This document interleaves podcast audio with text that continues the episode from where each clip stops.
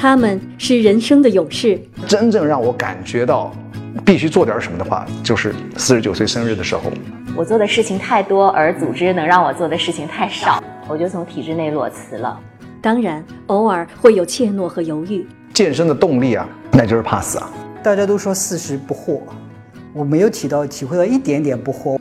他们是生活的智者。捷径是最远的路，我觉得会绕更多的弯。所有的关系当中，如果你的素养、内在的修养、觉知要求标准很高的话，你可以塑造出最美的那种人际关系。内心也有最深的彷徨跟恐惧。哪一天我突然接到一个电话，说我孩子怎样了，我爸爸妈妈怎样了，那个是我最害怕的这个事情。凌云 Mike Lin，三十六岁开始健身，放弃四大高薪，从零创业，在无数段深度对话中，给你最高效的人生启示。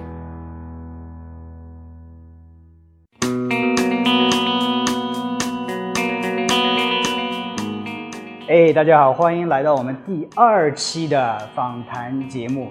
那这一期呢，我请来了一个非常特殊的客人，special guest，他的名字呢叫做姚宁，他的头衔呢比较多，所以呢，我这里就照着这个 念一下哈。姚宁呢是三 H Fit 的董事长，蓝海健身企业家、主导人，第一财经解码财商特邀嘉宾，ACE 美国运动委员会私人教练认证中国区讲师、总督导。ACE 美国运动委员会认证私人教练，ACE 美国运动委员会认证团课教练，最后一个世界五百强企业资深培训师和咨询师。So，我们今天一起来欢迎姚宁老师做客我们的这个访谈节目。哎 呀，感谢感谢 感谢有掌声。感谢你给我这个机会跟大家做一些分享。姚老师，刚才这个头衔当中有哪些还没有提到的？其实，就是这些是我的职业技能啊。那真正我的兴趣爱好，很可能是更多的是有一些人性的东西啊。一般情况之下，我从来不敢说。今天正好趁这个机会稍微聊两句。嗯，我学了四年的动物培训，我是一个 持有执照的。OK，美国叫 Animal Behavior College。OK，四年的这个职业训犬师。啊，这件事情我是觉得特别有意思，因为这个。动物的心理啊，嗯，其实很大程度上和人的心理非常接近。那我们平时在讲沟通嘛，比如说我们这个聊天，我们很多时候必须感知对方的情绪。嗯，你会发现跨物种的沟通，其实对人的要求会变得更高。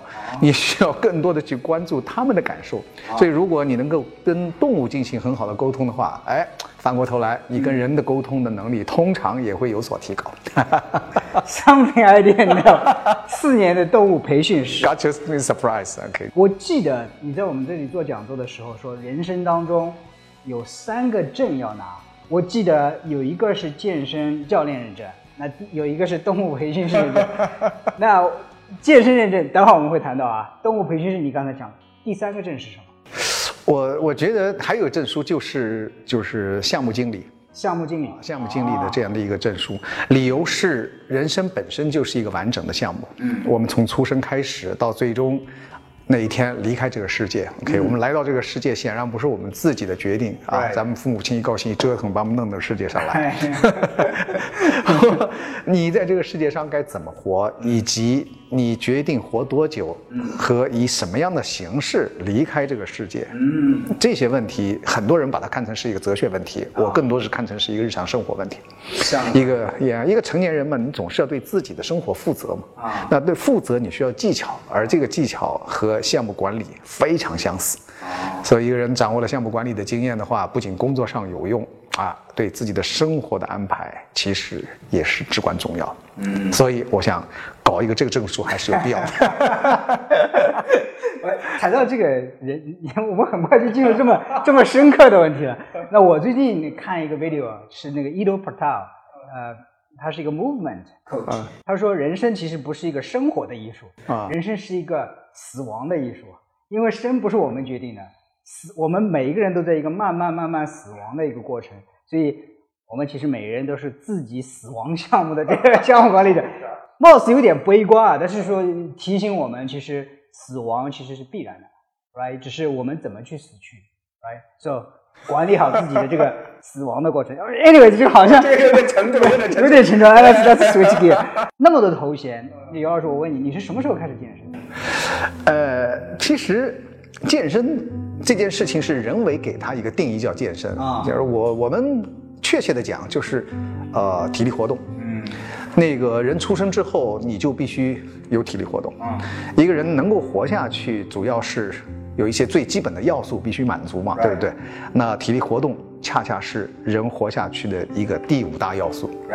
呃，你需要有空气，你要有水，你要有睡眠，你要有食物。嗯，那你仅仅这些，如果人不动的话，八周不动，我们的肌肉大概会损失接近于百分之十左右。你躺在那边啥都不动，所以正常的体力活动这件事情，恰恰是每个人应该做的。所以从本质上来说，每个人都在健身，无非就是你是不是有意识的认为那是健身。所以从这个概念上，我也从小就健身了，而且我也喜欢动，从小喜欢动。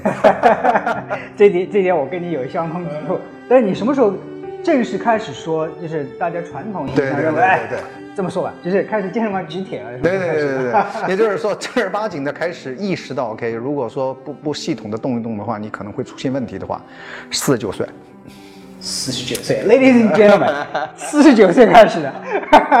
知道我的人可能说，啊，我是三十六岁开始健身，可能觉得我自己有的是觉得，嗯，你觉得我我已经起步挺晚了。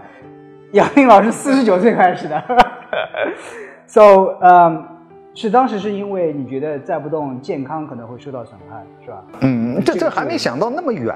其实它是一个非常感性的一个决定，因为我们中国人总是有一些传统的概念影响着我们的生活，比如说人过半百。啊，这个你还没到那个时候，呃，你你那一天你会有纠结的，就是我们平时过生日啊，没什么感觉的，那过一年就一年了。可是四十九岁那一年的生日，大部分的男人可能会有所感受，啊就是这是你你进入到老年状态，啊人过半百。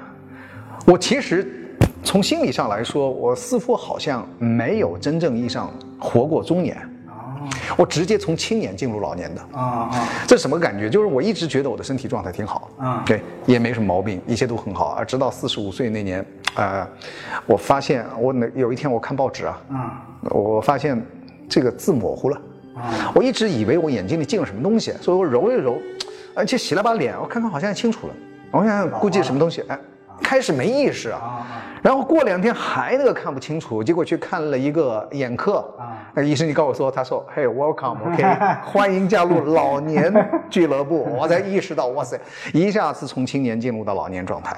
但是真正让我感觉到必须做点什么的话，就是四十九岁生日的时候，因为我发现健身的动力啊，为什么开始健身？很多人们说你为什么要健身？其实我并没有什么高大上的动力，说出来其实非常的，我是觉得直白，甚至我是觉得原始，嗯，那就是怕死啊。嗯。所以现在很多人年轻人不运动，我完全能理解，因为他们离死亡很远，对。他们根本就感受不到这个运动和不运动对生命质量的影响，它不是一个直接的影响，那那个时候它就会变成一个直接影响。对，所以当时我就想，OK，我得做点什么。嗯那人可以对自己做的事情，无非就是睡好一点，吃好一点，那干点啥？那另外一个就弄的就是，哎，做点运动。嗯，这个时候进入到系统运动。Amazing，四十九岁开始。那其实我一直不知道你们年龄，别别这样 这个就是真真的真的是那个那个看视频的这些呃观众可能看得出来你的精气神、身体状态，有些听众可能不知道你的年龄，I mean 介意吗？透露一下。呃当然，过这个 要今年正好奔六十，OK，奔六十啊。六十岁，OK，我 I I got it right。So，嗯，刚才你提到就是说你是直接从青年进入了老年老状态年，你是四十九岁的时候有一个感悟。我我自己，我今年四十一岁，我是在四十岁生日的生日的时候有一个感悟，但是那个感悟倒不是身体上的，是因为中国有个传统的叫四十不惑。我的最大的感受就是，我四十岁我怎么好多问题我还没有到不惑的状态，我的问题好像反而比以前更多了。就是说，包括健身上的东西，我觉得好好多东西都不知道，生活上的东西好多东西就不知道。I feel like 人生如果是个爬山的话，我我那一天我还记得拍了一个小视频，我觉得，哎呀，是不是到了四十岁就应该是人生巅峰啊？就是到了四十岁就应该是下降了。我跟你一样，就我到现在为止，我没有觉得，好像我从三十岁到四十岁，我的身体状态、精神状态没有明显改变。没错。I I hope，呃，我可以把这个过程 delay delay delay。I hope like 通过运动，我和你都可以把这个人体老化的这个不可避免的过程进行延迟延迟。有一个杨宁老师，我记得第一次真的跟你面对面是在。一个超级毕业生上海的一个节目上，哎，那个节目上，我我清楚的记得有一个环节是，你在那里一口气做了，我记得好像有七十个俯卧撑，right？对对对，操操，就你是怎么保持到的？这这种状态，我我现在大概一口气最多三十个，Let's say，就你是怎么做到，在这个年龄六十岁不算高啊，这怎么保持你的体能？呃，我是觉得这个体能其实和年龄不像我们想象的，嗯，呃，以传统价值观上哈，可以在五六十岁之后，我们的体能可能会急剧的下降，嗯，那取决于你认为这个人的正常的理想寿命应该是多少，OK？那从我这边角度来说，我似乎很少去关注所谓的生理年龄，也就是从出生年月日往往后算。我更多的是按照体能年龄来算啊，因为我是觉得自然界的动物，你会发现它又没有养老金的了，它也没有保险的，它离开这个世界的主要原因不是因为生病，而是因为饥饿。因为比如说那只豹子，它必须急速以一百十五公里的速度能够跑赢这个七十公里速度那只鹿，才能逮到它。它之所以最终死，是因为它跑不到一百十五公里，但是它可以跑到一百公里啊。可是他就是追不上了，追不上就死掉了。也就是人其实他的体能退步的速度可以变得非常的缓慢的。我们现在过早的放弃了对自己体能的追求，所以从我这个角度来说，我相信我大概在七八十岁的时候还是可以维系这个体能。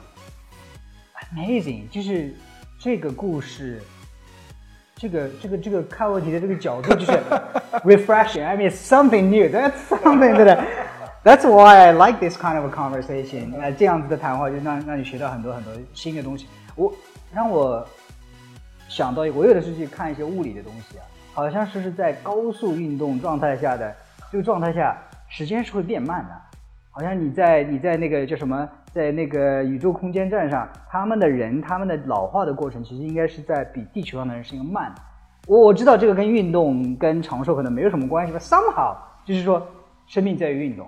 这绝对的，因为事实上，我从五十岁开始运动到今年六十岁，我的运动能力不断超升。所以很多人说逆生长，从长相上来，don't look at the face，don't look at the body，OK，actually look at the performance of the body，OK，看看这个人的体能到底能干点啥。所以呃，在这一段系统的训练过程当中，我设定了很多标杆，我就发现，不管是力量、柔韧性、速度、敏捷，嗯，居然全方位提升。所以给了我一个信心，我自己给自己设定的目前设定的目标就是我人生可能被测到的最佳身体状态在六十五岁。啊，所以我给自己不断的设定了，包括重量的，比如说三大重量，比如说硬拉、卧推、深蹲，这个重量我一直在给自己设定更高的标准，而每次设定标准都被自己打破。所以这件事情千万不要在太早的时候放弃对自己体能的追求。Amazing，这句话值得重复一遍，千万不要在太早的时候放弃自己对对自己体能的追求。Inspiration right here。OK，那谈到健身的话，我们不得不谈你现在做的啊事情之一吧。我知道你是刚才介绍的，你是三 H Fit 的董事长，嗯，也是 ACE 在中国的认证代理机构之一，可能是最主要的代理机构。对对对，没错。嗯。谈一下什么是三 H Fit，为什么叫三 H Fit？呃，三 H Fit 其实是倡导一种生活理念。嗯，三 H 的话，第一个是 Happiness，OK 啊，Harmony 啊，Alright，呃，Wait a second，Health，Health，Yeah，Yeah，Exactly，OK，Health，Happiness and Harmony，OK，健康，嗯，Harmony 是呃和谐，Happiness 是快乐，健康、和谐、快乐，这是。三 H fit 的意思就是三个英文。对对对对对。OK，就是觉得人其实，当他的这个整体的呃物质生活达到某种程度的时候，所有这些我们刚刚提到的，很可能都是在精神层面上的追求。嗯。所以这个我们健康是在生存的前提之下才去追求，我们活不下去就谈不上什么健康了，对吧？我们对健康没有健康，不仅仅是一个简单的生存的问题。所以，当我们中国现在目前的生存问题都解决的时候，这个显然原来的次要问题都变成了主要问题。嗯，所以我们也在这个时候啊，我是觉得应该做点什么。啊，原来我一直做培训的嘛，所以我是觉得改变一个人的身体，其实本质上来说，并不像我们想象的那么难。嗯，当一个人的价值体系改变之后，那么他的行为也会随着随着那个价值体系的改变而改变。所以健身这件事情，其实从根本意义上来说，还是要健脑。所以我们就做了这样的一个培训。这个这个培训是从什么时候开始啊？对，其实也我们开始的时候，二零一三年就开始尝试着做这样的一个培训。那当然我们走的早一点，呃，刚刚呃从海滩的时候，结果发现全都是峭壁。刚开始上课真的不容易，开一个课程两三个人，我那个合作伙伴。他的意志力特别坚强，OK，嗯，没学生啊，嗯，他就把自己的姐姐啊、妈妈啊什么，反正能找到的人，通通就在那课堂里面。我们有那么两三人开课的这样一个状态，还请了老外来上课。那我是被他这种精神感动，我是觉得一件事情应该要有一点愚公移山的这样的一个作为，也就是你认定这件事情是对的，那你可能需要克服一些障碍，需要用到一些意志力。那这件事情确实在过去的几年当中被证明是可行的。我们现在有上万的学生在我们的体系里边做了各种各样的健身的一个学习。顺顺顺便插一下，我们公司好像有四个教练 是在是在三 S 三 S 费的培训的。呃，其实这件事情我是觉得，只要是符合大家的这个心理或者是生理需求的这件事情，基本上都靠谱。所以我是觉得我们也。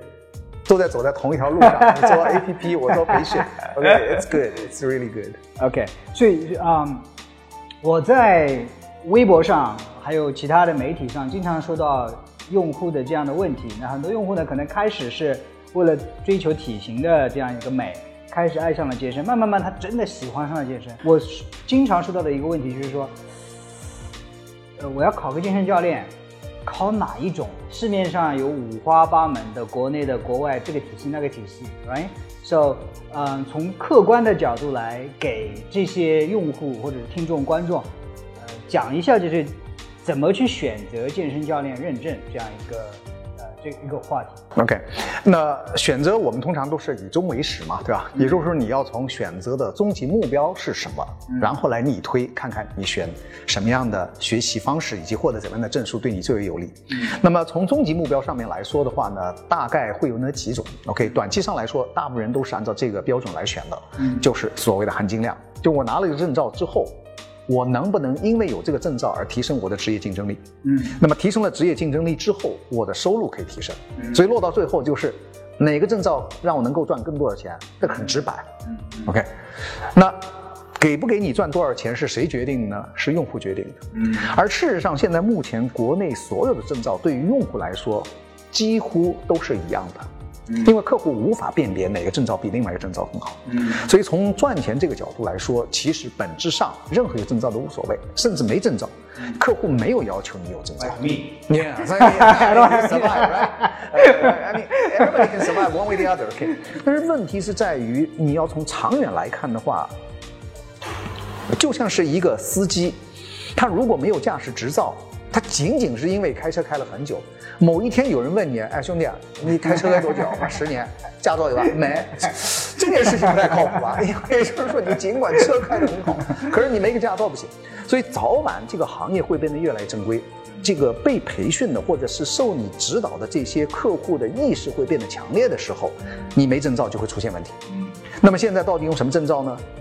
大部分的情况之下，老百姓是没有判别能力的，所以他只能判别这个机构到底是不是专业啊。那么从这个角度来说，我们国内跟国外是一条分水岭，就是至少在过去的五年以及将来的我估计五到十年当中，在研发。对这个健身的专业知识的这种研读跟开发上面，国外比我们领先很多，而且由于这个基础不一样，所以他们可能会继续领先更多。所以从这个角度来说，国外的证照相对于国内的证照来说，它在权威性和专业性上有它的优势。所以一样花时间去学习的话，我个人如果是我自己的话，我会选择一个已经有时间、资源以及知识，呃，地电的这样的一个国外证照。啊，这是一个呃大概的分水岭。那国内现在目前也很努力，也在这个上面赶。我们国内有很很多不错的证照，包括国职，对吧？国家那个认证的一个证照。那自从呃二零一六年之后，国职啊种种原因，国家不再为此。国职是指什么意思？就是国家的这个由劳动部门所颁发的一个职业证书，也就是说，你拥拥有了这个职业证书之后，国家认为你就具备了这样的一个职业的入。入门的这个门槛级的这个能力去从事这个行业，那由于这个颁发国职的体系相对来说比较复杂错综，导致他出来的学生的能力参差不齐。那国家如果去背书一个本身未必一定具备实际能力的人。那对国家的这个信誉度、公信力可能会受到一些影响。那国家暂时将来会怎么样，咱不知道。但至少从二零一七年开始，国家不再为此证书背书。所以在国内的整个的市场当中，只要你敢于去说，我也可以办一个证书的话，事实上没有人可以阻止你。也就是全民健身，包括颁发证书这件事情，已经变成特别的民间化。好处在于，对于整个的行业是一种激励，因为每个人他的敏感度调升了。所以他都会去开发一个类似的，只要你有商业头脑的话，类似的一个证书。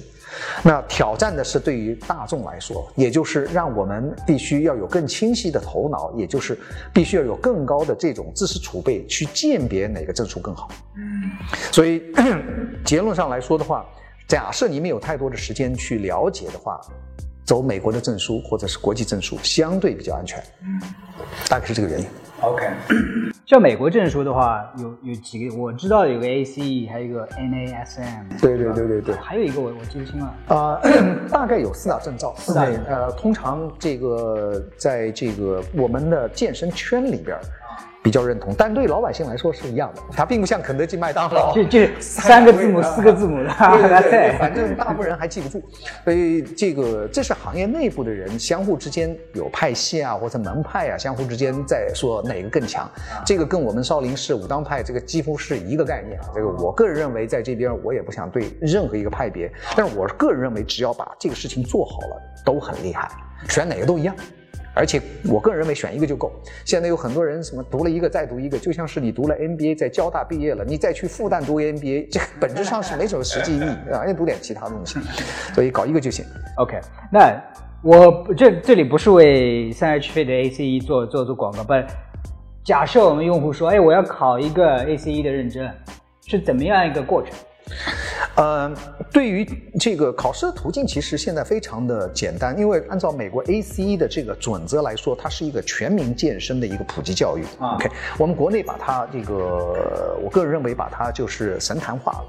OK，那从它本身的入门要求来看的话，高中毕业那就具备了去考这个 ACE 的这个证照的这样的一个资格。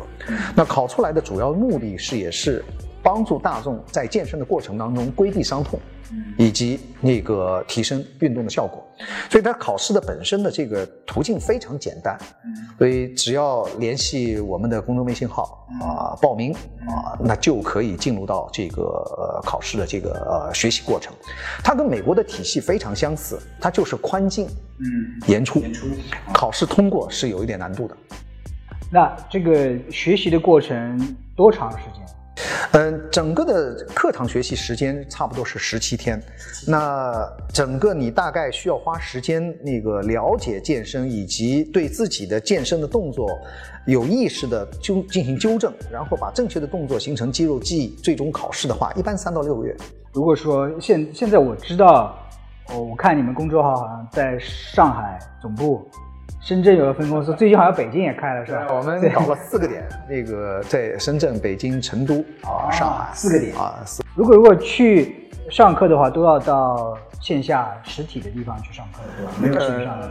线上这个，所以这个你你可能跟你的 APP 其实就有那么一点 OK，在认知上的有一些，所以相互有一些互补，因为。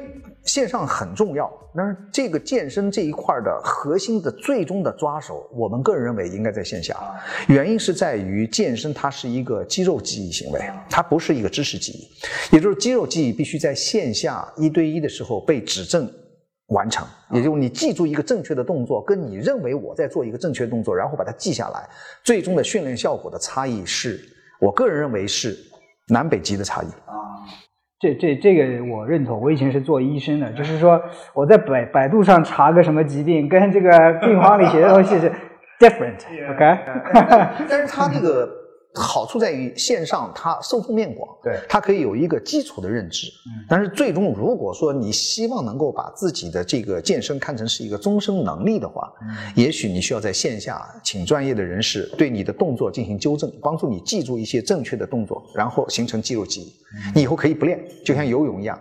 你可以学会，然后从此再不游泳，但是一旦掉水里，你会。对，健身一模一样，你可以学会了正确的动作，然后从此再也不练。某一天你突然感觉我必须要练点啥，那你至少可以把动作做对。Right，所以所以啊、这个问题讲的有点久了。简单的说，如果是呃想要考健身认证教练的，建议还是选一个国外的比较可靠的这样一个认证体系。那三 H Fit 呢，在北京、上海、深圳、成都有四个点线下培训，十七天的时间，也可以拉长差不多三到六个月的时间。OK 啊，姚杨老师，我 记得我看到过有一篇有关你的采访。啊这个是吧？这个采访的标题呢叫做说中国人不缺健身场馆，缺乏的是健身信仰。啊，当时我觉得朋友圈的时候，呃，被好多人转了，嗯 对对我自己可能也转过，我自己也收藏了。谈一谈这到底什么意思？缺乏健身信仰。哦，这个也是因为当时这个呃行业里边大量的这个健身连锁啊，在这个相互之间做一些，我个人认为是圈地式的这样的一个铺开。嗯，哎，那 很多人用互联网的思维在做健身行业，嗯，他们呃认为就是。如果说我把这个健身房的这个便利性不断提升的话，那健身的人群就会不断的增加。嗯，它类比了，比如说餐厅、餐饮业或者其他的一些服务型行业。嗯，因为大家基本上都认同，就是健身本身是一个归在服务类行业的。嗯，所以他用服务类的行业不断的把健身房铺到了最后五公里。嗯，那 认为这件事情可能可以引爆咱们中国健身的热潮。那我我个人认为这件事情不会发生。那事实上，在这个过去的一年当中也没发生。尽管健身房开了很多，但是人们的健身的本身的热情并没有因为健身房的增加而增加。那原因是在于我们人对于健身的这个认知和对于饮食的认知是截然不同的。所以我们很少呃约在一起说三五成群的说，哎，今天去唱卡拉 OK 的是可以说，哎妈，今天去练一把，这个太少了，就是不不玩这个游戏。所以它不是因为真正意义上它的不不是便利性造成的一个原因，而是人对于健身的感知上所造成的。那人是不是因为喜欢事情才会去做，不喜欢事情他就不做呢？事实上未必。比如说我们人去，特别在国外，OK，他们周末都要去上个教堂。那有一些国家，他的信仰这个宗那个宗教信仰还会更浓烈一点。他周末其实还有很多其他事情要做。上教堂并不是真正意义上像吃饭一样的必须，他心理上啊，这个生理上不是那么必须，但是心理上。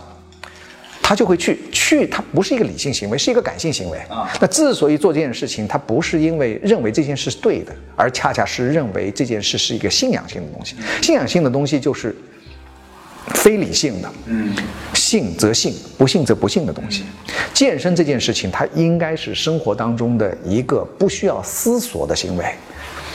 当人们建立说活着就像吃饭一样需要健身的时候，那么真正的健身才可以起来。所以当时是按照这个思路去呃呈现了一些观点。这个我们两个没有讨论过这个问题，啊、就是我我以前也在微博上在视频里讲到，就是说当什么时候健身像吃饭睡觉一样成为你日常生活的一部分的时候，这个时候你的好体你想要想不要都都都不可能，是吧？是是是。为什么？是我们少吃一顿饭，我是浑身不舒服，对吧？嗯，这个好像，呃，忙起来，我们第一个砍掉的就是健身。所以说到底的话，还是说健身对你的重要程度，或者你在你的整个优先级当中还是不够那么重要，对吧？为什么优先级不够那么高？是因为你还没有把它的重要性意识到那么的重重要？我我个人认为，其实它就如果要把它按照排序来说的话，我相信再过个二三十年，它的排序还是会排在很后边儿。嗯，所以因为排序是一个非常理性的行为。嗯，我们做时间管理的话，一天二十四小时，你总是要把重要的事情、紧急的事情往前挪。那健身似乎不太可能。原因是因为你一直把它当成一件事情来做的。我儿子是从小在教会学校长大的，嗯，他对于这个世界说是神创造这件事情，他坚信不疑。坚信不疑不是分析的结果，是因为从小有人就告诉他啊。所以我们真正的所谓的信仰是在于无条件、无判断的情况之下对一些概念的认知。比如说，你健身这件事情，到了二十五岁之后，因为身体不好。趋害那那个趋利避害这种情况之下才去健身的话，那只要身体稍微好点，他瞬间不健身。所以这些人基本上，我个人认为他不应该是我们现在的真正意义上去发力的人群。发力人群，我们应该在更早的一些人群当中，从小做父母亲，从小对孩子，就是他生活当中就像吃饭睡觉一样，他每天就应该去动一动。这个习惯，包括这样一种认知，一旦建立之后，我们中华民族真正意义上才会。不用做训练，我们就可以跟美国的校队进行抗衡了。不然的话，我们的国家足球队、青少年足球队踢不过一个美国的高中校队，不是技能不够啊，是二十分钟之后，他们就还是有照样保持二十分钟之前的体力。我们的。整个的技能已经全部变形了，那原因体能不好，体能不好的原因是我们过多的关注在技能上。健身它其实根本不是一个技能的训练，它就是一个本身对于这个运动的认知，在很早的时候的一个植入。一旦植入了，那我们的身体也会好，然后最终就形成一个全民运动的这样的一个信念。这件事情，我觉得我们都在做，无非就是我们现在是。做后边的那一段，就是已经被煮了一半熟的夹生饭，把它煮熟呢，还是从开始生米煮成熟饭？我们现在大人的培训是培培训青少年，哦，青少年，青少年是我们现在关注的一头，另外一头就是老年人。老年人这个是刚性需求，因为他们现在需要能够活更久一点，因为物质生活好了嘛，所以这个尽管没有习惯，但是他们的信念还是很强烈的。比如说广场舞，你没办法跟他们抗衡 啊，那个热情太强烈了，是这个原因。哎，其实你看跳广场舞的那些人，就没人去驱使他去怎么，他自己意识到。哎，啊，刚才提到我们在做不同的事情，你是做线下培训、教练培训的。当然，看我一直看我节目的知道我是做线上健身 APP 的。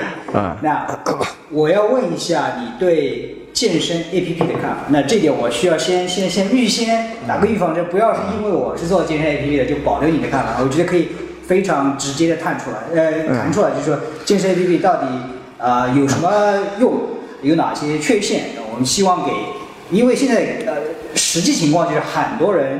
下载各种不同的健健身 APP，来就是谈谈谈一下你的你的一些看法。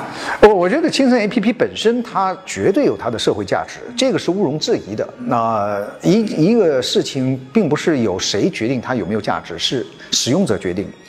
呃，APP 有那么大量的使用用户，决定了这件事情本身肯定是靠谱的。嗯，为那呃，我们作为一个 APP 的开发者来说的话，其实现在最大的挑战。不是说把人气凝聚起来，嗯我觉得最大的挑战是凝聚了之后，你把它指引向何方？嗯因为你调用了那么大的社会资源。嗯比如说有个人在这个上面，按照你的 APP 运动半小时，嗯假设现在有一万个人用，一个人半小时，你乘上一万，你用到了多少的社会资源？所以为此，我个人认为，作为一个 APP 的，比如说创业者、管理者的话，我们有极强的社会责任，因为你调用了太多的社会资源。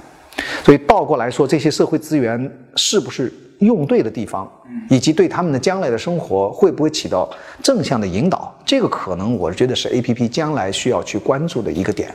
OK，我们已经从原始的圈地这个过渡到这个市场，大概就已经基本上被这样划分了。你有这样的一些固定固定客户，有一些 loyal 客户，你每天有这样的一个热活量，大概就是这样的一个状态。那 A P P 凝聚人去教育大众。健身是重要的这个工作，我觉得做的是特别到位，而且它的价值这边呈现，无非就是我们通常说迭代二期、三期，你接下来何去何从？这是我觉得是现在目前 A P P 可能所建立面临的一个挑战。这个挑战短期内我还看不到什么解决方法。呃，原因是在什么地方呢？原因就在于所有的训练都在线上。啊，嗯，我是做这个线下私人教练培训，那些。来参加培训的人，自我感觉通常都比较良好，大部分都是本来就是私人教练，或者是这个健身爱好者。现在我们差不多有接近于三分之一的人是健身爱好者，他们已经完全受不了这个教练的凌辱。他们说，与其请那些不太靠谱的教练，还不如自己成为这个教练，给自己先教一把，或给家人教一把。那不管怎么说，进来的人通常都会认为他们的训练是有痕迹的。只有当经过我们系统的线下对动作纠正之后，他们才意识到，他们这么多年练的时候，其实有很多的盲点。这些盲点如果继续练下去，它不会熟能生巧，而只能形成永恒。一个错误动作做无数遍的话，它不会变得更好的，它总会变得是越来越变成不能改变。所以，这个是 A P P 面临的一个最大挑战，是因为。我们不知道练的人他现在是怎么个状态，我们只知道他花了半小时，有可能他做的动作未必像我们想象的标准。一个人对自己的动作的意识跟实际动作对错之间的差异，远远超过我们的想象，这是原来不知道的。OK，你拍个照片，你会说哇塞，我怎么把我拍那么难看？我没那么难看嘛，我那个那个照片都没那么难看，动作彻底变形。所以这一块我是觉得以后我还是想，哎，这个节目之后啊，我们以后要稍微要早点时间，他们聊聊，我们看看怎么能够。帮助他们在这个动作的这个准确性上面，在线下可以做一些哎线上线下的这样一些互动，从而让更多的人能够充分的利用好我们的 APP。这下面这个问题，我跟你可能有共通的一个点，我知道你经常在中国和美国之间飞来飞去，你飞的频次可能比我要高一倍。So，呃，中国和美国之间有差不多，你是八个小时的时差，没有没有十六啊，对，十六个小时啊，八十六个小时的时差。你是怎么调节自己的这种 生活节奏，就是特别是睡眠？呃，因为我差不多现在目前差不多三周在中国，然后两周回美国，OK，所以这个时差的调整确实是一个很大的挑战，OK，那也要，呃，那当然时差主要的影响是把你的生活节奏给打乱了，所以那有两种形式，一种是顺势，嗯，一种是逆势，也就是你要一定要是白天睡觉。啊，那个白天上班，那晚上睡觉，所以在这个过渡的过程当中，我一般都是用顺势的方式，是指什么？就是你累了就睡。我就是该睡觉的时候我睡觉，而不是因为白天黑夜我再来进行睡觉。那你是听身体给你的信号？呃，身体给我的一个信号。然后呢，比如说我具体来说的话吧，比如说我这个下午三点多就到上海了，那这个时候非常的困了，那我就睡一下。那我睡到八点钟起来之后，我再干点事情，然后再睡一下，差不多到两点钟，我就早晨就起来，然后你就可以高效的一直工作下去，然后你可以工作到第二天下午的四点到五点开始产生疲惫，然后你再睡个一两个小时，然后七八点的时候你再起来工作两三个小时，然后十点钟再睡，然后这个时候你会发现你可以睡到第二天早上的三点半到四点，然后你起来干活干活，三天之后你会发现已经到五点多，本来我就五点多起来。哇，你你你调时间的速度起码比我快了，快了 快了三天。我每次我我正好是十二个小时的时长，啊，所以每次到早上的时候是我晚上的时候，黑白颠倒。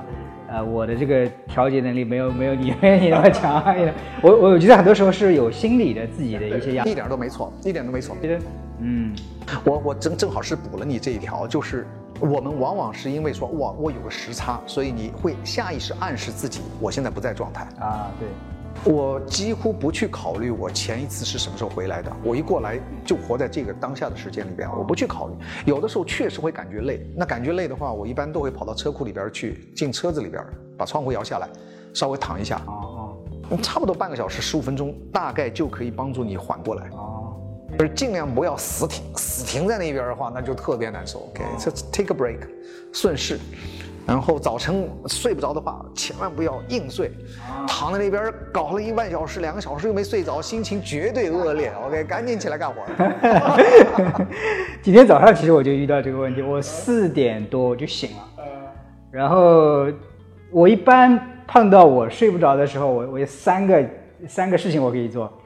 第一。起来做一下瑜伽，来，我我我我跟着我们 A P P 做瑜伽的，因为这个时候我没有瑜伽馆是开的，然后我也，所以我跟跟跟着我们 A P P 做瑜伽啊、当然我们瑜伽老师也讲的非常好，所以我我差不多做瑜伽也两年了，这个是我睡眠不好的时候一个 go to solution。第二个就是如果说连瑜伽都不想做的话，看书。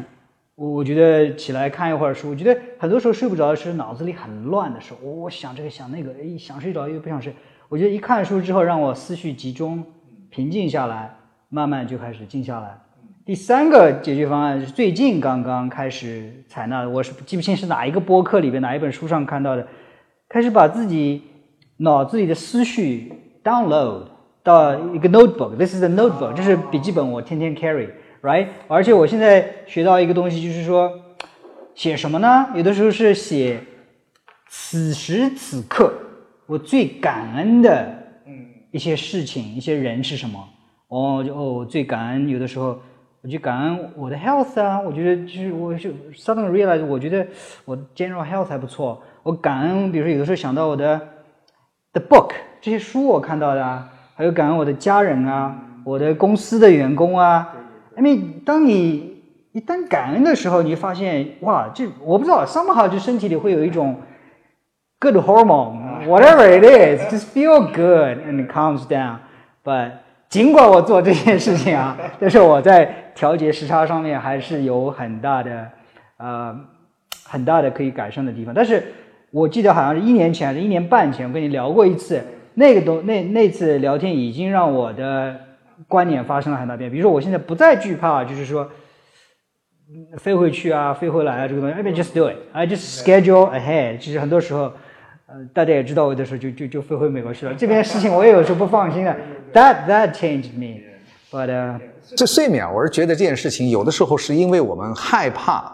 感觉睡不着是一件很严重的事情。我一直认为 listen to the body，OK、如果说这个时候醒了，身体其实告诉你我不想睡了，所以就不用刻意的硬要去睡，无非就是第二天更早的时候困了嘛，那么你就困的时候，身体就告诉你你应该睡了，你就再睡半个小时，你就完了。所以整个其实根本就我几乎没有一次是硬睡的，我只要醒了我就起来了。我不会在那边再纠结，因为有一堆事情可以做，包括我早晨起来也喜欢弄点瑜伽，这个挺好。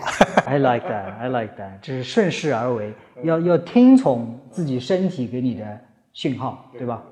其实就是睡够了，就是睡够了，我就哪怕就两三个小时，其实够。其实我有一个压力是什么？你知道，很多的书上都说每天起码要睡足八个小时啊，然后我自己一算，我才六个小时啊，三号我就觉得不行啊，今天我能量亏损了，因为有的人可能就是六个小时他就够了，对吧？或者你中间可以做一些补充啊。我我我是觉得，包括可能跟年龄有关系。OK，我之前我也希望能够多睡一点，随着年龄上去之后，你会发现其实你的绝对时间变得越来越少。啊，我们以后在这个盒子里可以睡很久很久了，永远睡过去。所以现在在有意识的情况之下，只要身体的感知还是可以的。啊，呃，包括像因为我在练 CrossFit，所以对身体的极限能力是有明确认知的，在一分钟之内你能完成多少动作。如果这个动作还能够保持你的状态还能够保持的话，包括早晨醒过来的静态心率，啊、还是控制在差不多在五十六到六十之间，我就认为我的睡眠休息是够了。那在这种情况之下，你就不会有压力，你就可以全力以赴的去付出。最害怕的就是因为你算了一下，我只睡了四个小时，所以我今天白天应该省点力。哇塞，那结果白天也活不好嘛，晚上也活不好，那就完了。非常有帮助，非常有帮助，这个我立即立即就能呃帮助到我。那，你三个小三个星期在中国，两个小两个星期在美国，那是你是如何安排自己的训练的？训练我是原则就是立地就是健身房，立地就是 OK，练健身房就是你你你你这只要有个机会的话，你总是可以动一动。啊所以很多人的训练，他把它跟地点做了一个严格的捆绑，这件事情是导致很多人不健身的原因。所以身体它其实是一个累积，OK，所以我保证就是每周呃要有足够的心肺训练，还有加上一定的力量跟柔韧性、灵活性的训练。如果是它总量达到的，那么我就认为认为这个训练就是完成了，OK。那当然了，这个养成一个良好的训练习惯其实非常重要的。好在就是不管是在中国也好，在美国也好，我们本来就是一天两练的，嗯，所以我有早晨训练跟晚上训练的这两个习惯，所以怎么着这个时差对我没有什么影响。你醒过来了你就练了，你就睡觉前那个你你也练一把，那就加在一起的话，差不多每天有两个小时。每天两个小时，因为这个这这个怎么讲？其实很多人认为训练是很刻苦的一件事情，事实上两个小时当中。比如说我晚上训练，我至少有三十到三十五分钟的时间是在热身当中度过，就是那个筋膜放松啊，包括一个动态拉伸啊，这个对年轻人来说看起看起来似乎不那么重要的一些事情，我都是把它做足的。很多人问我说：“哎，你的状态好像不错啊，你你体能现在我跟年轻人做同样的训练计划，很多人不敢我跟我一起练的啊啊，那他们觉得你太厉害了。事实上我知道的。”我的运动表现确实不错，但是我要达到这个运动表现所花的时间是远远超过年轻人的。也就是年轻的时候，你根本不需要热身，你从来不见孩子热身的，上去就完了。对。但到我这个年龄，我的热身时间从原来的十分钟、十五分钟、二十分钟、三十分钟，现在到三十五分钟，我才能够让自己的身体自己感觉我可以进入到吊环，我可以做双力臂，我可以做跳箱，我可以做。倒立，我可以做各种各样年轻可以做的动作。这些动作之所以能做，是因为我前面花了三十五分钟的热身，所以导致我整个的训练时间大大的延长。冷身的时间也花了大量的时间，所以没有一个关节疼痛，全部都处在最佳状态。这个是跟热身、冷身所相关的。实际训练时间没你那么长。这个我自己可能平时也是。因为时间比较急促，我有的时候就早上半个小时到这里弄一下，然后，当然我家里已经做过了一些瑜伽或者是普拉提的训练，所以，我但是我自己感觉到就是说，热身的这个重要性随着年龄的增加非常非常的重要，啊，还有另外一个就是我觉得自己拉伸不够，这种放松啊、修复的这种这种冷身的这种时间还是不够，所以。两个小时，right right so very helpful。那你是否也有不想训练的时候？嗯，这个完全有。啊，我我觉得这个运训练它不应该是一个用决心意志来完成的事情。OK，我我一直觉得要 listen to your body。嗯，OK，那不想训练，往往不是对整个运动通通不想，是你对于某一项运动或某一个动作不想。嗯，所以你可以完全把兴奋点转移。嗯，所以你如果你的训练的方式是多种多样的。比如说，有的时候一天下来，像我昨天上课结束之后，几乎没有任何的运动意愿。嗯，你我本来的健实要回到健身房的话，我是要做 snatch。哇哇，snatch！Oh gosh，man，this is too much。是是，就是那个那个呃抓举抓举。OK，呃，那个抓举的话，这个这个确实。对整个身体要求很高，也就是你需要花大量的时间进入到这个状态，你才能开始进行这个训练。那我因为早晨做了一个哑铃的抓举，晚上我就想深蹲抓举就不做了，然后我就改成了这个，因为状态不太好，我改成做拉伸。然后在整个的拉伸，我差不多拉伸了四十五分钟。啊，I feel good。啊，By the way。你有没有？你不是做瑜伽吗？我们来挑战一下，OK？到今年年底，我们做个一字。好的，我的，这完全错。我这个身体状态一塌糊涂。但是这个这个这件事情下战书了，能不能做成不重要，但重要的是你至少设一个目标。这件事情，我就是说跟我平时不想运动有关的，就是你不想运动的时候，你做做这个动作。这个动作其实你就是再不想运动，你也可以练的。对。所以大概是这样来解决这个不想用。我来，我来总结一下这个我也学到的东西，就是有的时候是害怕做哪一项，对吧？一些蹲腿的，今天就就就呢。但是你哪怕做做一些拉伸啊，全身的这种活动啊，随便做点啥啊，就不要不要把这个东西听从自己的身体给你的讯号，right？但是很多时候有一个体验，就是往往十分钟进去之后，你最纠结的时候是在要做不要做那个时候，往往开始十分钟之后。慢慢把身体也会开始改变，对吧？很多时候我们认为是呃情绪影响我们的身体，身体也能影响我们情绪，对吧？当我们十五分钟进了这个拉伸瑜伽的时候，I feel so good, right? I 我可以，right, it's a flow. So, so 不不要一味的去怎么说呢？纠结哪一个目，功利性不要太强，有的时候听自己的身体。就是我我是觉得特别重要的。你刚刚讲的这一点，我把它延伸一点，就是人很多时候在运动之前，其实要把自己当成机器，嗯，不要有想法就直接产生行为，嗯，让行为影响我们的情绪。Absolutely。我我有的时候啊，这个你让我你你刚才说的这个，我我经常说的一句话就是说，不要把是否运动做成一个决定，把它变成一个事实。对。right? Just like it，不不不要去纠结该不该 Let it happen. Just do it, right? Let it happen. Just like it. You don't have to make it happen, just let it happen. Very important. Don't make it happen. Let it happen. 三分练，七分吃啊！我记得上一次跟你面对面聊天的时候，你说在上海的时候，大部分时间你就自己做饭。现在还是这样子吗？现在稍微很那个这件事情稍微有一点挑战，OK，但是这个意识是一直存在的。我至少有一顿饭是百分之一百，百分之一百在家里做的，那就是早餐。早餐。对，早餐这个是无论如何要保证在自己速度很快，那保证一天的主要的营养大概到位，后边万一缺失一点是什么，那是锦上添花。但是早晨的这一顿是非常重要的，一定要保证。那晚上的话呢，呃，我个人认为就是不能够。三顿饭通通在外边吃，你晚上你还是可以保证，因为特别像我们做这个这个健身是训练，而不是一个锻炼，所以对自己的整个的运动表现有追求的话，那你至少每天大概有个分时到四到五次，所以你最后的一餐在家里也是可以完成，也就是我至少要保证每天在家里面吃上两顿餐，嗯，这个是这个最最关键的。像你在家里这些这些买菜都是你自己自己完成的吗？对对对对对，因为这个这件事情必须要。呃，掌握在自己手里。我们身体是自己的，我们不能把身体交给一个完全素不相识的一个大厨来决定你吃什么以及吃多少量。这件事情太不靠谱。Totally agree. Totally agree.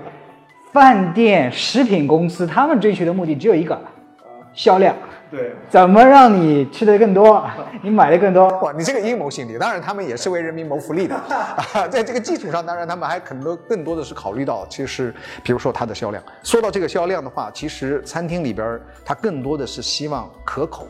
因为它才能卖出去，对，所以他把可口一定放在营养之前，对，所以中国的饮食观跟营养观之间两者几乎没有重叠起来。事实上，中国没有真正意义上的营养体系，他们就说中国。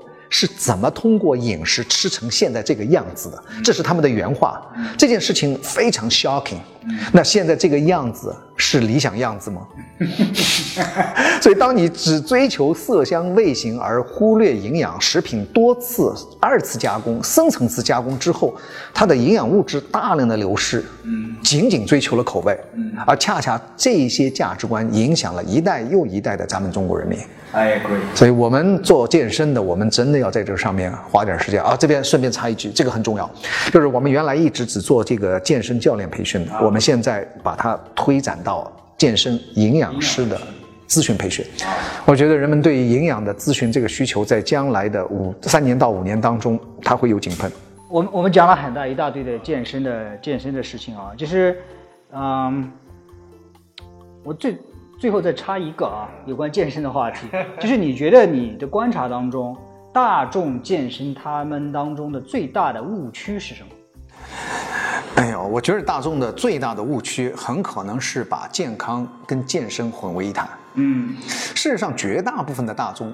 他只要追求健康就行。嗯，可是因为中国没有真正意义上的健康俱乐部，嗯，所以当追求健康的一帮人想有这个意识改变他的生活状态的时候，他们进了健身俱乐部。嗯，所以进健身俱乐部的这些人，事实上很多时候是还没有具备健身的一个前提生理条件，比如他的关节灵活性、稳定性、动作模式都不准确的时候，他就直接进入了健身。嗯，所以这个是我觉得大众对于健身。一个最核心的一个误区，导致成因为没有这个健身的这个能力，直接健身而产生的痛苦太大，使得他一朝被蛇咬，十年怕井绳。嗯，从此再也不进健身房。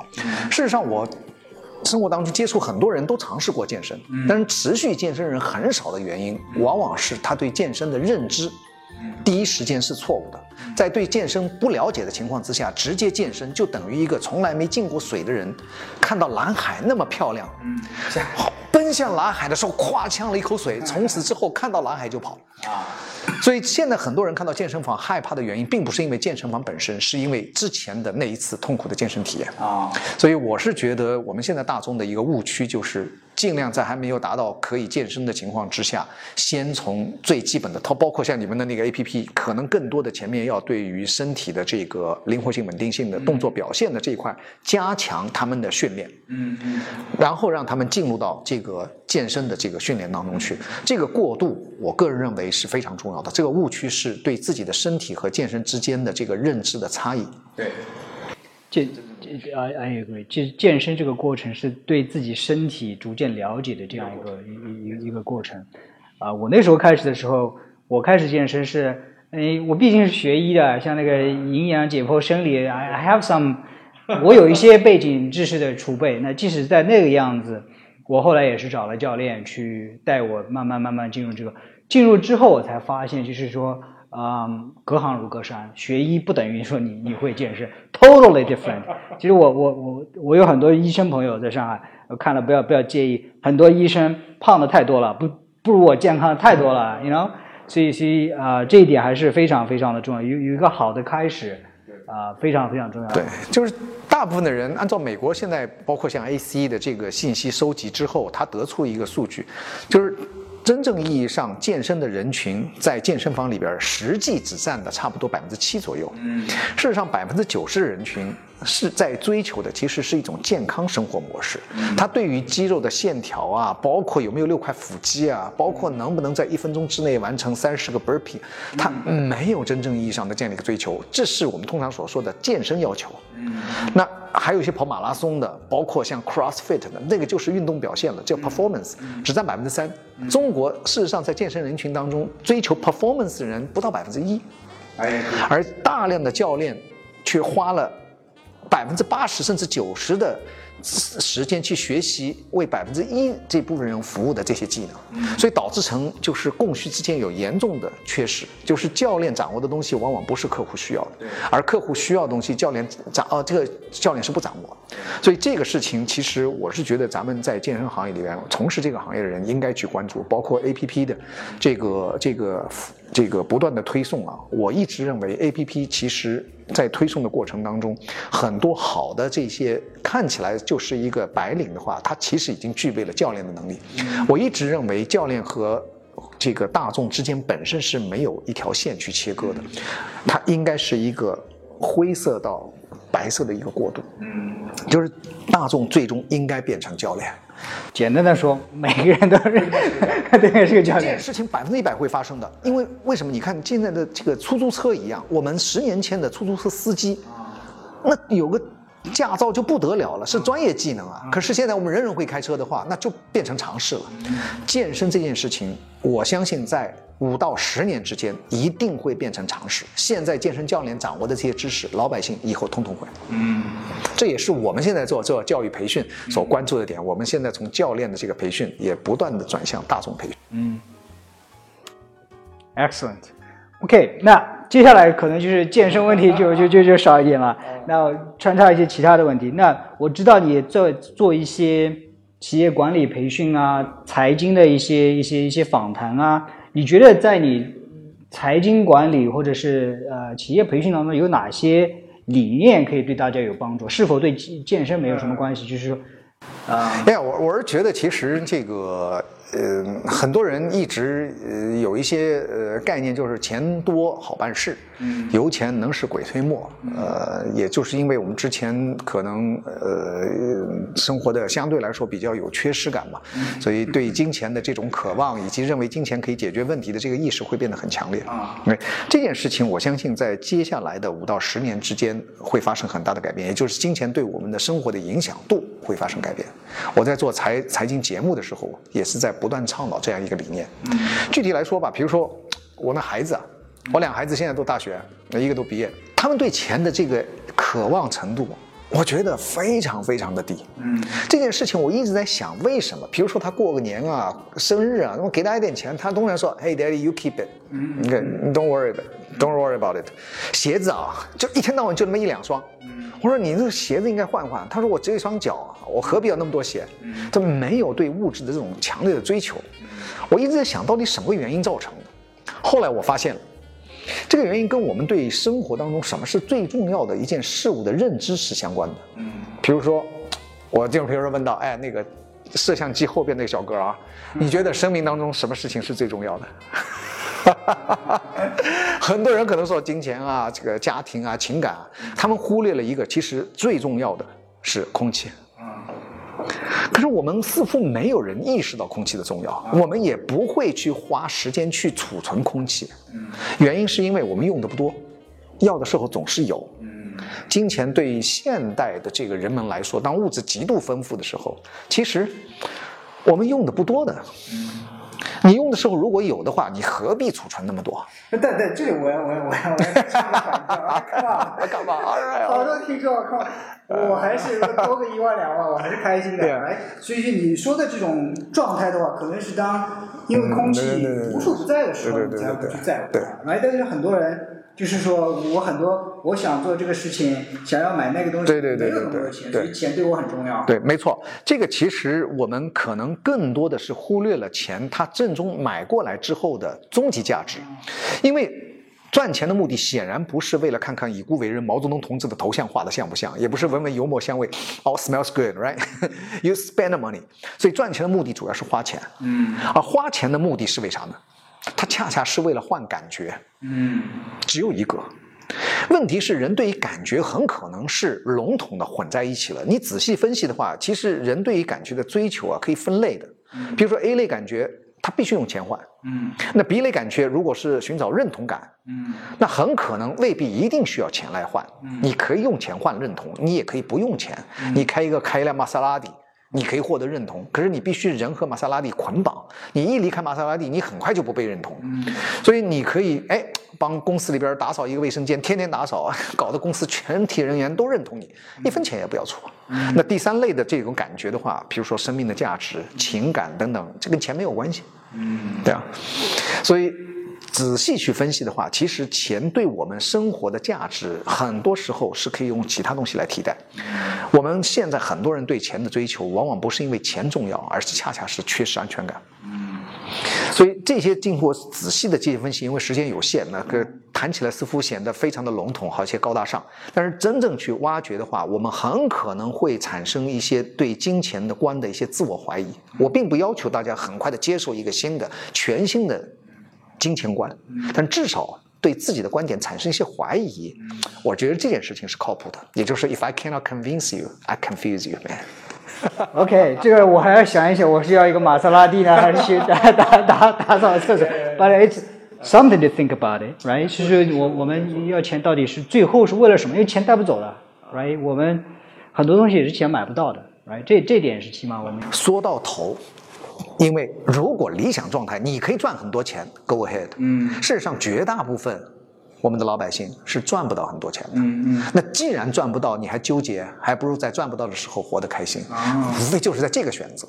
我们并不是选择有钱没钱，我们是在没钱的情况之下如何活得更好。已经没钱了。我知道。最后就是说，我们追求的是三 H，就是 Health, Harmony, Happiness。对吧？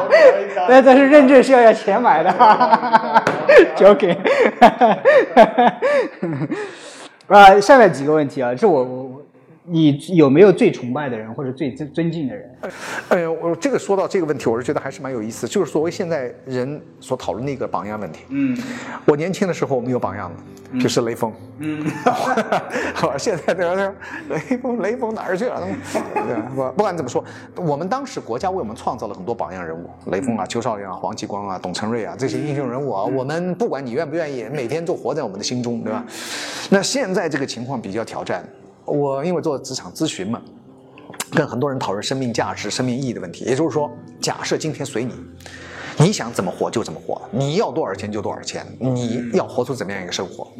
中国有十四亿人，总有那么几个人已经活出了你所想象的理想状态吧？那那几个人是谁啊？啊，或一堆人完全迷失啊！现在问一个人说你有什么榜样啊？没想法。那很多时候。就是你刚刚的问题，就是你有没有？我觉得我有。生活当中的榜样，他其实，在某一个点上，你不会时时想到他，但是在某些重大决策的时候，他对你的生命是会有影响的。嗯，其实对我有影响的有两个人物非常有意思，都叫 Tony。嗯。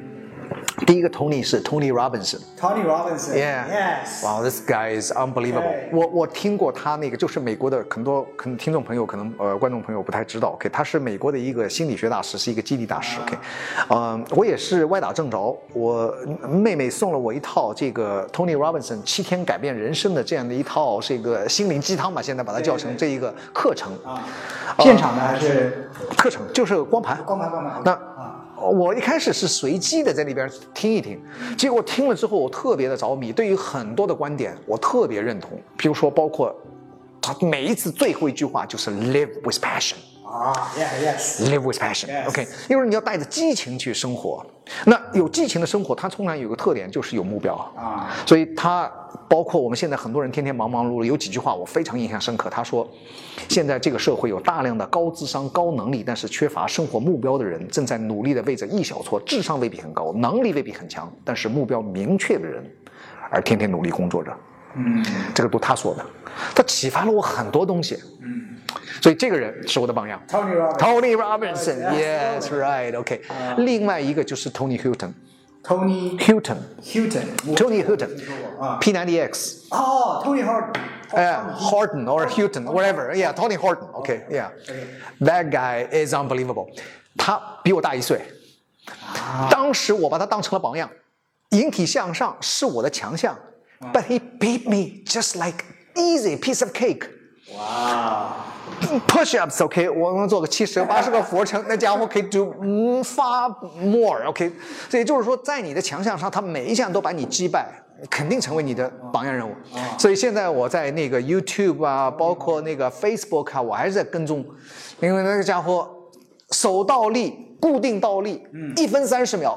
我刚刚前两天放了一个视频在我的微信群里边，十秒钟我已经不得了了。哇哇塞，我现在可以保持十五秒，十五秒不靠墙倒立，在他 一分三十秒手倒立。我没 And this 知道他 guy 他已经六十一岁了。六十一岁，The guy is so good。所以你你你会有一些榜样人物，，be focus 盯住这些榜样人物的话，你的生活可能就有一个标杆。Love it。其实刚你刚才提到一点，其实我我反过来问我自己这个问题，All of a sudden I cannot come up with someone，我不能想到哪一个人。但是呢，你刚才一提到的一点触动了我，就是我生活当中遇到这样的事情，不自然的就是会出现，哎呀，这个人会在这个时候怎么做，right？就是我我已经看乔布斯的传记，我乔布斯碰到阻力的时候。What did he did? Right，就是这些这些人就不自然的就会会会浮现出来，Right？就我调试它的时候，我就就会想起你。I mean honestly，是事实上是这样子的。So，Tony Hart 你有书吗？呃，他有，他有 I gotta go 啊，check check check check it out，OK，呃，他现在慢慢也改成这个心理上的一些咨询，他不仅是从这个体能上，他原来其实是一个播音员，他不是一个健身达人不是健身达人，他跟我们都是一样的，都不是在这个行业里边，然后逐步转到这边里边来，所以特别厉害。Absolutely。所所提到这个了啊，那我要问你最喜欢的三本书是什么？哇塞，这个我。呃，从最远端朝近端来说吧，近端我最近看了一本书叫《第三选择》，第三类选择，我是觉得这本书第三选择啊，嗯，我还没有看过。啊，这个这个是呃，Stephen Covey，他就是这个写 Stephen 成 Covey 吧对啊成功人士的七个习性的作者，第三选择。啊，他他写过一本书，就是当人们总是在追求着是真理或者是谬误的时候，是不是中间有个灰色地带？我觉得这个思路可能帮助我们可以发现很多的新的盲点。嗯，我们随着我们这个在社会上的成长，我们对于价值观这个东西的认知会变得越来越坚定。啊，那当然可以帮助我们快速的做出一个决定。可是当你在做一个决定的时候，是不是还有一个其他的可能性呢？嗯，所以它其实是，我是觉得它有一种穿越的感觉，它打开了一种就是非也不黑也不白灰色的地带的这样的一种选择。这个思路，我是觉得这本书给我的启发还是挺大的。允许我在这里打断一下。最近我在看看一个视频，一个视频给了我一个启发。他说，真正的 intelligence 智慧，并不是是你的脑子里能容纳很多有冲突的观念这样一种一种能力。世界并非像我们想象的那种黑与白，好人坏人，好事情坏事情。So maybe there's a 第三选择。知道吧 okay, sorry for interruption, but I have to. 同那个殊途同归啊，就是同同就是这个概念，我是觉得挺不错的这一本。好，第三选择，第二本。第二本是很早的一本书，但是这本书对我的影响力是非常非常大的。这本书、嗯现在这个国内淘宝上都找不到，但是在 Amazon 上有。它叫《Why Smart People Would Make Stupid Money Mistakes》。啊，为什么聪明的人会犯愚蠢的金钱错误？这本书也给了我们很多启发。很多人花钱啊，钱不够花，是因为他真的是乱花钱。嗯，比如说你收入有两千块钱，大家都舍不得花，嗯，可是突然发现老板给你一个奖金。说你表现不错，给了你两千块钱，而这个两千块钱，我们就好像比较容易舍得花。啊，对对对对对对。但事实上，对你来说，这两千块钱不管是什么地方来，它都是你的。对。本质上来说，它们的价值是一样的。对。可是我们心里的感受是更愿意或者更容易去花掉奖金拿来的这个两千块钱。对。这种心理的暗示，被市场。如果说市场操纵的话，那你很可能就赚不到钱，呃，转不下钱来，你很快就会有很多的消费。所以，如何去理解自己的消费观，如何理解心理和金钱观之间的关系，这本书写的很地道。为什么聪明的人？会犯会犯愚蠢的一些金钱上会犯一些愚蠢的错误，right？So OK，第二本书我没有看过了，第三本，呃，第三本书我是觉得是一本这个对我的人生真正起到启蒙，包括现在有深远影响的书了。这本书就是《毛泽东选集》，这这个其实真的很多人认为这些事情过时，特别是像我们现在做企业的，嗯，毛泽东的思想。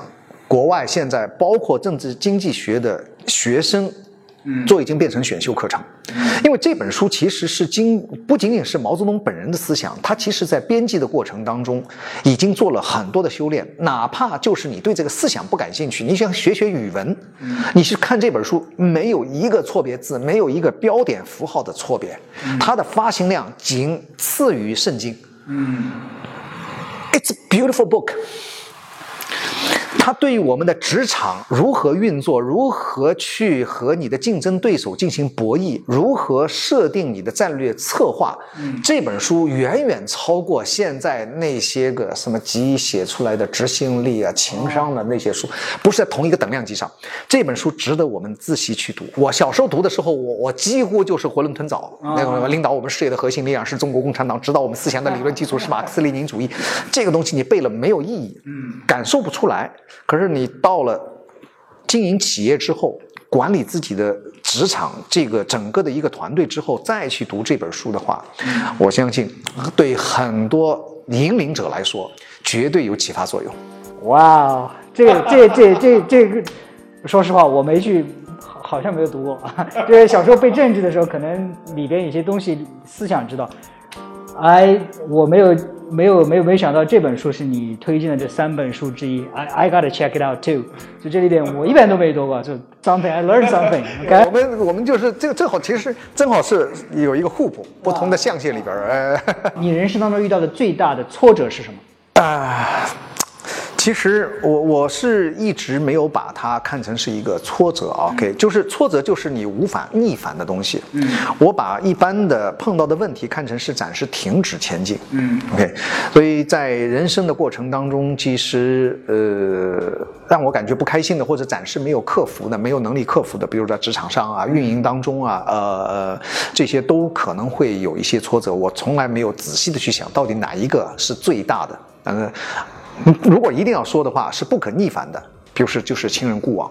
嗯，这件事情，事实上在这个心理学上来说，人可能在心理上可以承受的最大的打击，总共大可以分三大类。嗯，第一个就是亲人故往。嗯，第二个是家庭破裂。嗯，第三个是职场失意。嗯 OK，失业等等，这些都可能让我们心理上造成很大的冲击。这些冲击就是我们普遍意义上界定的挫折。嗯，所以这个我是觉得，就是当亲人故往之后，你发现不管你有多少钱，你有多大的能耐，你有多少的社会资源，你在握着他的手的时候，你就发现他软慢慢的软下去，慢慢的变凉。这种感觉是绝对无助的。所以这个时候，这种挫折可能会让我们去更多的思考人生。嗯，所以我觉得这个是对我来说是感觉彻底无助的，嗯，有非常深刻印象，而且我也觉得不是每个人都能承受。的，比如说在我妈离开这个世界的时候，我我让我爸跟我妹都没守在床边。嗯，所以我觉得人不需要去记忆这种你完全。不在控制范围当中的这种挫折，嗯，那除此之外，我一直认为只是短暂的停止成功。我比较相信，就是西点军校的他们的一个口号，在他们的字典里面没有 defeat，没有失败，嗯，它只有暂时停止成功，嗯，所以任何的一个挫折很可能是一个机会，帮你看到了一个新的一个一个一个一个一个一扇门。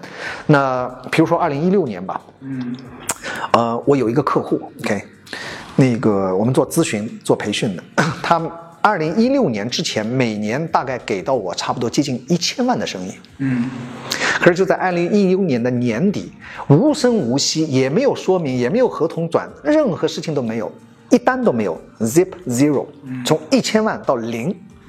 从商业上，我相信应该是一个很大的挫折。嗯，但是我没有把它看成挫折，是因为我看到的是，因为我腾出了太多的时间。嗯，这一千万是要用时间来换的。嗯，我现在可以不做这件事情，那我可不可以做点其他的事情？我们产生了数倍的经济回报，因为有这个一千万的损失，所以我相信所有的挫折其实都是一次机会。I'm speechless. I'm so speechless. So let's switch gear. All right, that's too too too deep. OK. 搞得太 对太深沉了。你在过去的一年或者两年里边，你买过的一千块钱人民币以下的东西或者是服务是什么？为什么？我正好啊，这段时间也正好在整理我的财务。OK，就是现在基本上就不到不太出去买东西。OK，我我就看了一下，我现在淘宝在过去的一年当中，我从淘宝上花了点啥钱啊？基本上买东西就是淘宝。OK，然后就是那个啊，Amazon，Amazon。OK，我发现我其实大部分的东西 超过一百块的几乎没有。嗯，哎，嗯，那个在 Amazon 上买的东西几乎全都是书。嗯，因为最近我们的企业正在进行的一些股权的变革啊，等等，包括员工的激励啊，这些对我来说其实是十分重要的，所以我花了大量的时间买了大量的 audio books，包括股权激励、期权激励。这个你要跟这帮人去讨论这些问题之前，你要临时抱佛脚，你要编五十步。你现在的人不是因为你掌握了什么所以才做什么，是因为要所以你必须会，学习能力就变成最为重要的。所以我花了大量的。服务型的、无形的这个投入，所以这一部分的钱其实不多，真正多的是时间的消耗。你要花大量时间去读这个。OK，那另外一个消费是两百四十块钱美金。OK，那正好超过一千块，对，超了超过一点。OK，但这个是我是觉得是特别有意思的。比如说我们现在玩手机，我一直很好奇这个手机 APP，不是你在做那个 APP 吗？这帮家伙是怎么学会的？那我是不是对这个东西，我当然不会去做 A P P，可是我至少想知道这个 A P P 是怎么编的，所以我在 Coursera 上面修了一个 A P P 的课程，啊，下载了一个 Xcode 的一个平台，然后用 Swift 语言去学如何开发 A P P。这个教我那个家伙居然九六年生的，五十步，他其实也就刚学了一点。其实 A P P 倒没学会什么，但是我学会了一个人生哲理，就是一定要走在别人的前面。啊，这么年轻的一个孩子。其实他也是刚学会，然后他很快就把掌握的知识转换成生产力。啊，我觉得这个投资也是挺值得的。所以，最你说两个，一个是书，对吧？具体哪一本书我们不谈。第第第二个是一个呃一个学习的这样一个课程，right？所以。花的比较多一点，这个我就不想问自己这个问题了。就是我们公司里，我自己买的最有价值的东西，如果具体到哪一个产品的话，是一个无线耳机。嗯，我你刚才说 audio book，我就发现看书太慢了。我觉得 audio book 我可以把它的速度调到两倍。一个书是七个小时的，我三点五个小时，我出租车、飞机上等等车的时间，I just get it done。I pretty much 三天一本书，三天一本书这样子。然后我在公司里面呢，我们摄影师都知道的，公司里有一个持续学习的文化，这是我在主推的这个文化。我觉得最后公司也好，个人也好，取决成功的是不是你有多少钱，你有多少知识，是你持续学习新东西的能力。所以我们公司里会每个星期都有一个分享会，一个人站上来讲一个东西，半小时一个小时，That's it。所以，so that that's why I want to be，这是我们公司文化的一个一个一个部分。That's that's the core，right？I must lead。So they must do it. So I I totally understand. 我们到这里就结束了。就是其他还有什么东西你觉得我没有问到的，或者说你觉得听众应该、观众应该知道的？呃，我我我是觉得，其实啊，这个本来就是一个相对来说比较休闲的一个发散性的一个聊天，结果聊到我个人认为好好像有点沉重。